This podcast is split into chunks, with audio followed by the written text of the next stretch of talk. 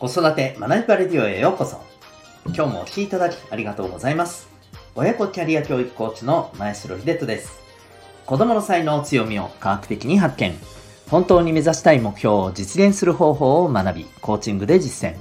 変化の激しい今、未来において必要な人生を切り開く力を伸ばす。そんな親子サポートをしております。このチャンネルでは、共働き子育て世代の方を応援したい。そんな思いで子育てキャリア、コミュニケーションに役立つ情報、メッセージを毎日配信しております。さて、今日は第603回でございます。大 AI 時代に磨くべきことというテーマでお送りしていきたいと思います。まあタイトルまんまですね。AI 時代。えー、何をしていくべきか、何を磨いていくべきか、的なお話でございます。えー、また、この放送では、本と挑戦のヒーロー、希望戦士、ダクシオンのヒーローズラボシンを応援しております。はい、それでは今日の本題に行きたいと思います。はい。えーと、もうさすがに知らない方はいらっしゃらないですよね。えー、チャット GPT でございます。もう触った人もだいぶ増えていると思います。まだの方ぜひ触ってみてくださいね。はい。もうあのだいぶ最初に出た頃よりもですね、うんえー、賢くなってるっていうとなんかちょっと上から目線ですけどね。はい。あのだいぶねうんえー、こう進化してるような、えー、印象があるチャット GPT ね、えー、こうテキストで質問をするとですねそれに対して本当にねあの事細かに返してくれると。まあそこがね、ん？ん？そうか？っていうのもね、あの、時にはちょっとマニアックなね、まあ、あのトピックに関してはありつつですね、はい。えー、このあたりだいぶね、あのー、こう、改善されているなというふうに、えー、言われています。で、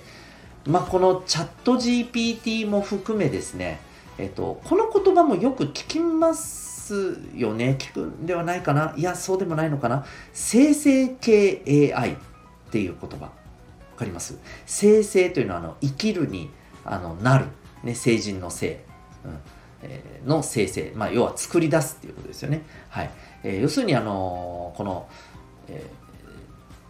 ー、もう読んで字のごとくですけれどね文章で,、えー、であったりですね、えー、あるいは、えーと映像画像ですねはい、こういったものであったり、えそれらをもうこう作り出していく AI っていうのがですねもうものすごい勢いで、え進化をして、えー、次々とね、え、世に生まれ出ています。はい、これらをね、まあ、チャット GPT も含めですね生成系 AI というふうに言われています。もう本当にあのすごいですよね。でこれらの生成系 AI がですね、えーまあ、どんどん世に出てくる中で言われているのが、まあ、これも少し前の放送でも触れましたけれども以前はですね AI がこう発達し世の中に、えー、普及されていく中でいわゆる、人間にしかできないこう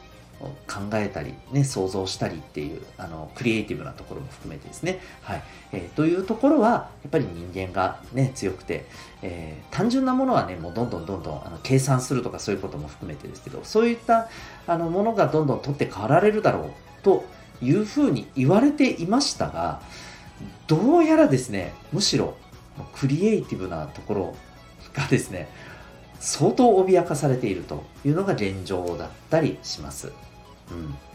ま、もちろんですねあの答えのない物事に対する、えー、そうですよね。あのアプローチっていうところでいくとですね、まあ、それはもうあの人間にせよ AI にせよですね、まあ、逆に言うと AI でもできない部分でもあるのでやっぱりここはね、えー、また違うところかもしれませんがいずれにせよですねいわゆるあの少し前までは、まあ、ここは AI にとって変わられないだろうと言われていたいわゆるホワイトカラーのお仕事に当たる部分が相当脅かされてきているというのが現状なんですよね。で、そんな中でですね、改めて、これちょっともう完全にここから先はあの個人的な考えなんですけど、むしろですね、うん AI にできないことっていわゆる人力ね人海戦術じゃないですけど人が直接動いて、うん、やっていく仕事。こっちの方がむしろまあ AI にはできないこととして重宝されていくんじゃないかなと思うんですよね。いわゆる人が直接会う、うん、その人と直接触れ合ってねえっ、ー、とこう、えー、やり取りできるからこそあのいいんだっていう部分だったり、うん、あるいは作業に関してもですね、えー、なんかやっぱりもう直接ね人が動いて、うん。えー、ね、あえてね人が動いて、えー、作業をするっていうところに何かしらやっぱりこの、え人間味があるとかですね人と人との温かさを改めて大事にしながら作業ができるとかそういったところに価値が置かれてくる部分もあるんじゃないかなってちょっと思ったんですよね。なぜかというと、まあ、これはあの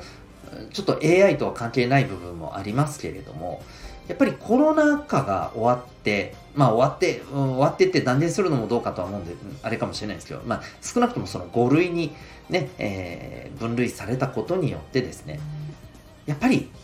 人と直接会うっていうことに対するハードルがぐっと下がったのは事実だと思うんですよね。で、それによって、まあ、例えば夜飲みに行くっていうことも含めて、直接会ってね、あの、コミュニケーションを取ろうっていうことを、まあ、少なくとも私の周りっていうのは、うん、明らかにですね、えー、以前よりもね、うん、あの、大切にしていこうという動きがすごくあるんです。でですよ、そこで思ったことがですね、いや、AI 時代、磨くべきなのは、実は、体力じゃないのかなとか思いましたね。肉体じゃないのかなみたいな。改めてですよ。うん。まあ、これは例えば筋トレとか、まあ、健康的な部分もそうですし、あとは、えー、身だしなみ、み、ね、見た目という部分もそうですよね。うん。改めてこの部分が問われてきたりするんじゃないかなと思うんですよね。まあ、余談ですけれども、あの最近私、えー、まあ、あの、ね、きっかけもありまして、ちょっと脱毛をですね、はい、あの、お願いしていましてですね、まあ、あの、髭周りの方になるんですけど、まあ、他の部分は今後どうしようかなとか思ったりしているんですけど、ただですね、まあ、その、えー、脱毛に関することもいろいろね、お話を聞いていくとですね、うん、なんか、健康という面でもね、脱毛って意外と大事っていうお話もね、えー、聞いたり、うん。で、あとは何よりも、若い子たち、まあ、それこそですね、あの、これ多分いやいやうちもそうですよっていうところあるかもしれませんけど中高生ぐらいのお子さんが脱毛されるんですよね。やっぱりねそういうとこ気にされてるっていうとこもあってすごくねそんなところに対する意識も変わってるんだなって思いました。うん。まあそんなこんなも含めるとですよ私たちのこの肉体っていう部分を、まあ、きちっとね整えていくことがですねむしろこれからの大 AI 時代にですねまあ、重要視されるところじゃないのかなと、